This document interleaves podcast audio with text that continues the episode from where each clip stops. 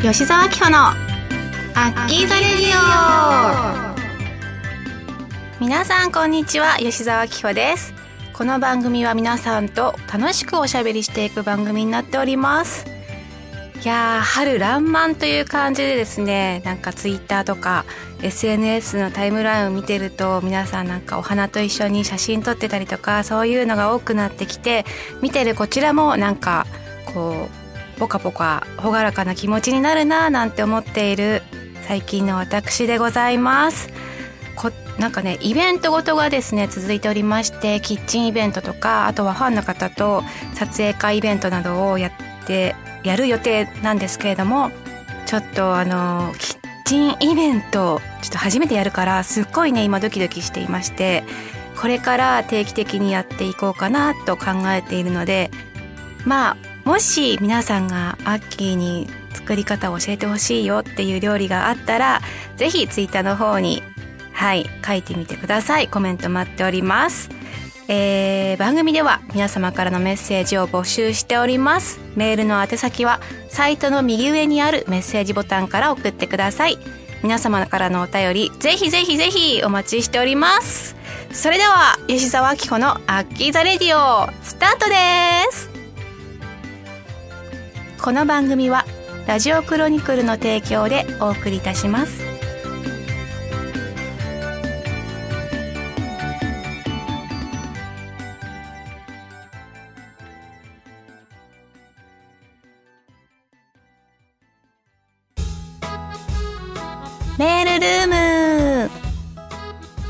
このコーナーではリスナー様からのメールをお便りを紹介していくコーナーになっておりますが今回も募集テーマを設けました。今回は、えー、新年度がスタートしたということで、えー、新生活の思い出というテーマで募集したのですがあれあれあれ？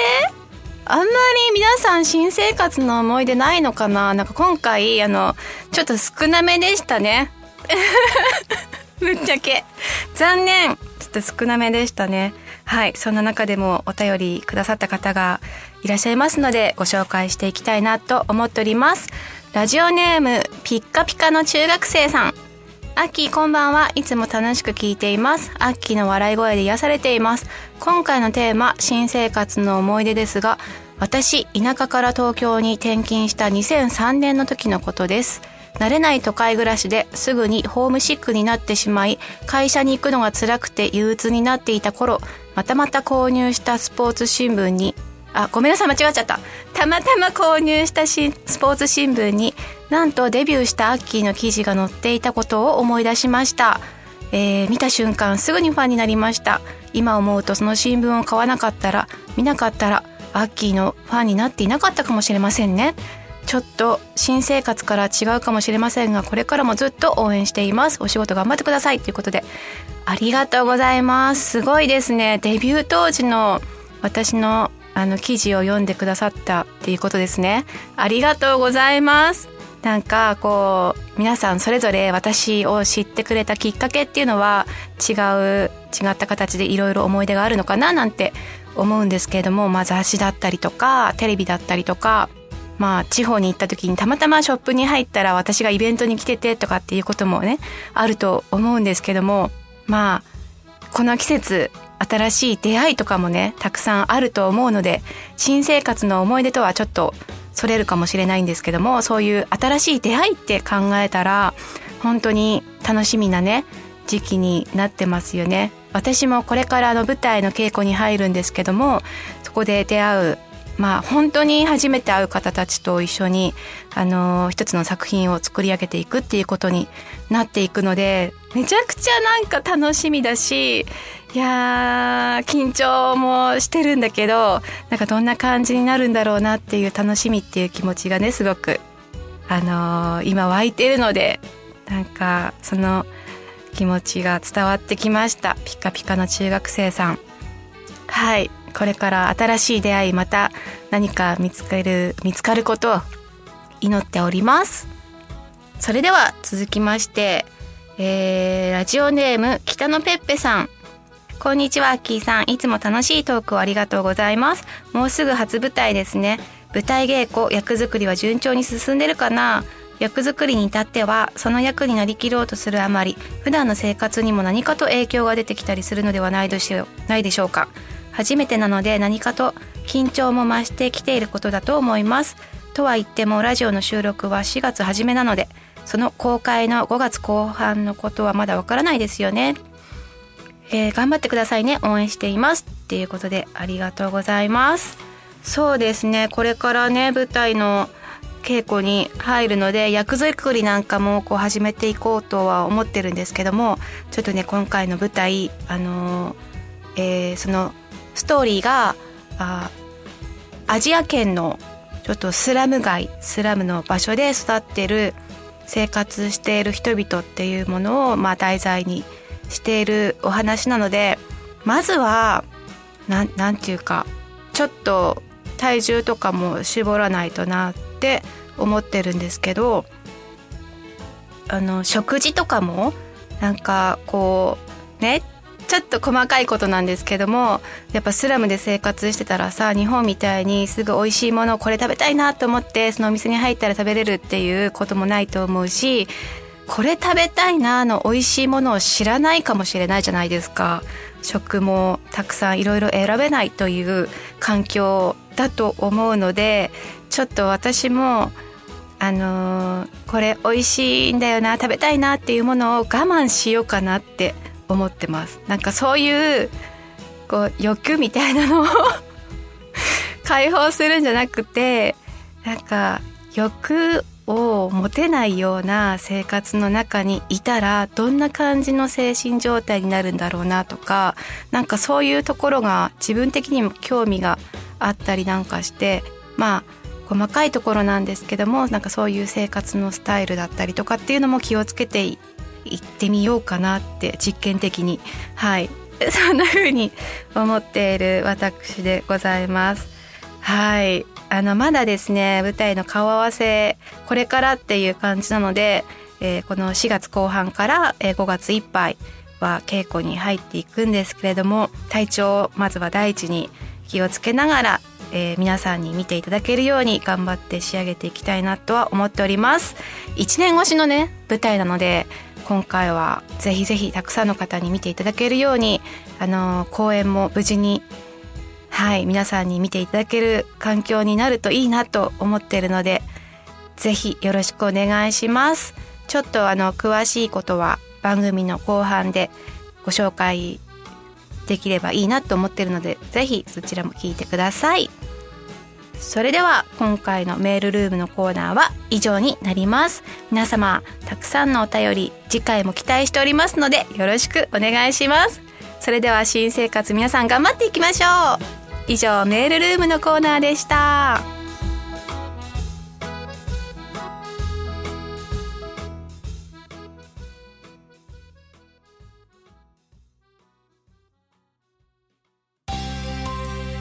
アッキーのいちおし。このコーナーは皆様に私の一押しをご紹介していくコーナーになっておりますがついに私サウナの聖地と呼ばれている敷地に行ってきました。わーやったやった。この話をねもう早くしたくてしょうがなかったんですけどもあのー私の仲がいいゆまちんと一緒に敷地ツアー行ってきました。ちょっと急遽ですね明日行かないみたいな感じで 誘ってくれてで2人で行ってきたんですけれども。あのもう敷地と言ったらサウナーの皆さんがこぞって名前を挙げるほどのメッカ。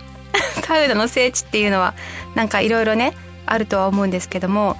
超有名な敷地なんですよ。なのでサウナーの方は知らない方はいないんじゃないかなって思うんですけどもその敷地に行ってまいりました。なんか敷地に入るにあたって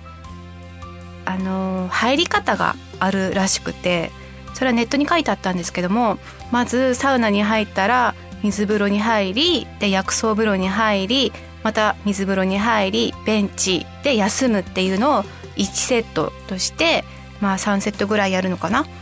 それがおすすめの世界一気持ちのいい整い方ができる敷地スタイルのサウナの入り方みたいなんですけれどもそれもね教えてもらって入ってきました。もうなんなんだろう。すごく聖地って言われてたからあのー、めちゃくちゃ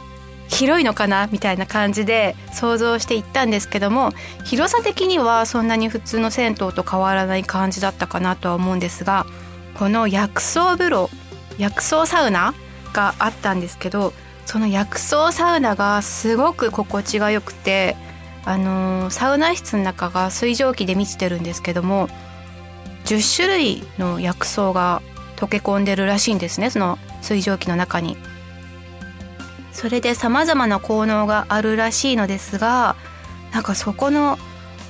サウナに入っていた時にすごくこう鼻に抜ける感じの薬草の香りとかあとはその暑さが心地がいい暑すぎないっていう状態だったのですごくね心地が良かったんですね。でまず何がすご良かったかなって考えた時に水風呂がとにかく良かったです。で何が違うのかというとなんとですね敷地のこの水風呂地下から汲み上げられている天然水を使用していまして肌触りがめちゃくちゃ柔らかくて水が何て言うんだろうな肌に肌にまとわりついてくる感じがしたんですね。で水風呂に入ってその後に休憩した時になんかこう水がこう肌に残ってる感じがまさに羽衣やあ間違え ちょっと言えてない あのまさにね羽衣やと思ってあのよくサウナーの皆さんの間ではこう水風呂に入っててだんだん最初は水がキンキンに冷たいんですけどもだんだん自分の体温で水風呂の肌にこう接着している水の感じがあったかく感じられる瞬間があるらしいんですよ。その瞬間を、えー、羽衣って呼んでいるらしいんですけども私はあの休憩中にはこれ羽衣だなって今まとわりついてるなっていう風に感じることができました。あの体験はなかなかできないんじゃないかなって思ったのでこれが敷地かっていう風に私はね感じちゃったんですよ。もう最高の整いへのいざないっていう感じがしました。あの天然水。はい。これがねあの敷地が聖地とされる由来なのかななんて感じることができたんですけどもなんとそのお水を汲んで帰るっていうのが、まあ、習慣になってるらしくて私はペットボトルを持って行ってたのでそのペットボトルに天然水をいただいて帰ってきたんですけども お家に帰ってからその天然水であの飲むだけじゃちょっともったいないなっていうのもあったのでお米を土鍋で炊いてみました。すごいでしょ。敷地に行ってその水風呂の 天然水を汲んできてお家に帰ってさらにそれでお米を炊くっていう。めちゃくちゃなんかねマニアックな話してると思うんだけど私はめっちゃテンションが上がってどんな米が炊けるのかなっていうのですごいワクワクしたんですけどもこれがもうめちゃくちゃ美味しかった。もう本当にやばいぐらい美味しかった。なんかあの温泉とかに行って朝ごはんにおひつに入ってくるあの土鍋ご飯があるじゃないですか。あれを食べた時の美味しさぐらい。まあそれ以上勝っていたかもしれないんですけどもお米がもうツヤツヤでふっくらと炊き上がってこんな違うものなのかって言って一人でムフフってねしちゃったんですけども。はいそんな楽しいね経験をねしたっていうことで皆様にもぜひ味わってほしいなって思いますなんか私久しぶりに新幹線に乗って出かけたので結構うん久しぶりに羽を伸ばすことができてなんかサウナに行けたっていう喜びもあったけどなんかちょっと遠出ができたっていうのがすごく嬉しかったっていう思い出になりましたね。はい。そしてあの敷地の近くにあるハンバーグ屋さんにも行ったんですけどもあの静岡の超有名な爽やかハンバーグ。そちらもめっちゃくちゃ美味しかったですね。もうぜひ敷地に行くならハンバーグを食べてその後に、えー、サウナに入って整うっていうワンセットおすすめなので皆さんもやってみてください。というわけでアッキーの今回もマニアックな一押しでした。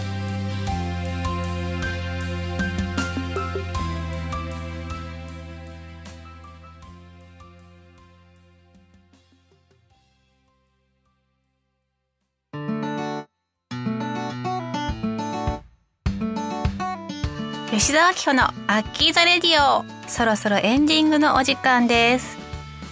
先ほどのねコーナーの時にもお知らせしたんですけども、えー、舞台「星守のスラム」が5月の27日から6月1日、えー、武蔵野芸術芸能芸術小劇場にてスタートいたします。スタートする予定です。現在ですねチケットの方を募集しておりますのでぜひぜひ私のツイッター固定のツイートしておりますのでぜひチェックしていただきたいなと思っております。あの私はですね主演の女の子2人がいるんですけどもその2人と家族同然のように暮らしている女性をこの星守りのスラムの中で演じます。結構ですね支配スラムに生きる人々の過酷な生活の中で支配するものとされるものその中でも希望を描いて正義を全うしようと生きる姿を描いていくストーリーになっておりますので感動していただけるんじゃないかなと思っております。もう全てはお芝居頑張ってね皆様にいろいろ伝えられるように頑張っていきたいなと思っておりますのでぜひぜひ皆さん注目していてください。よろしくお願いします。さて、えー、メールルームのコーナーでは今回もテーマ募集をしたいなと思っております、えー、6月ということで梅雨が始まるから晴れか雨の日皆さんはどちらが好きですか？そしてその理由を募集したいなと思っております。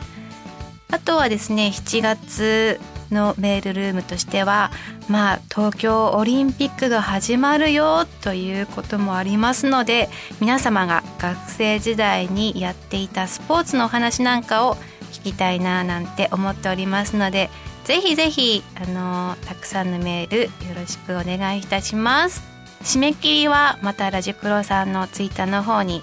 あの明記したいなと思っておりますのでぜひぜひあのメールたくさんお寄せください。よろしくお願いします。それでは吉沢明穂のアッキーザレディオ今日はここまでです。ここまでのお相手は鼻がぐじゅぐじゅするか心配でたまらなかった花粉症の私ですが。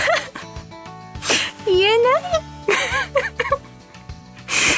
最後はねくじゅくじゅしなくて大丈夫だった。よかったと安心しているアッキーがお送りしました。それではまた次回お会いしましょう。バイバイ。この番組はラジオクロニクルの提供でお送りいたしました。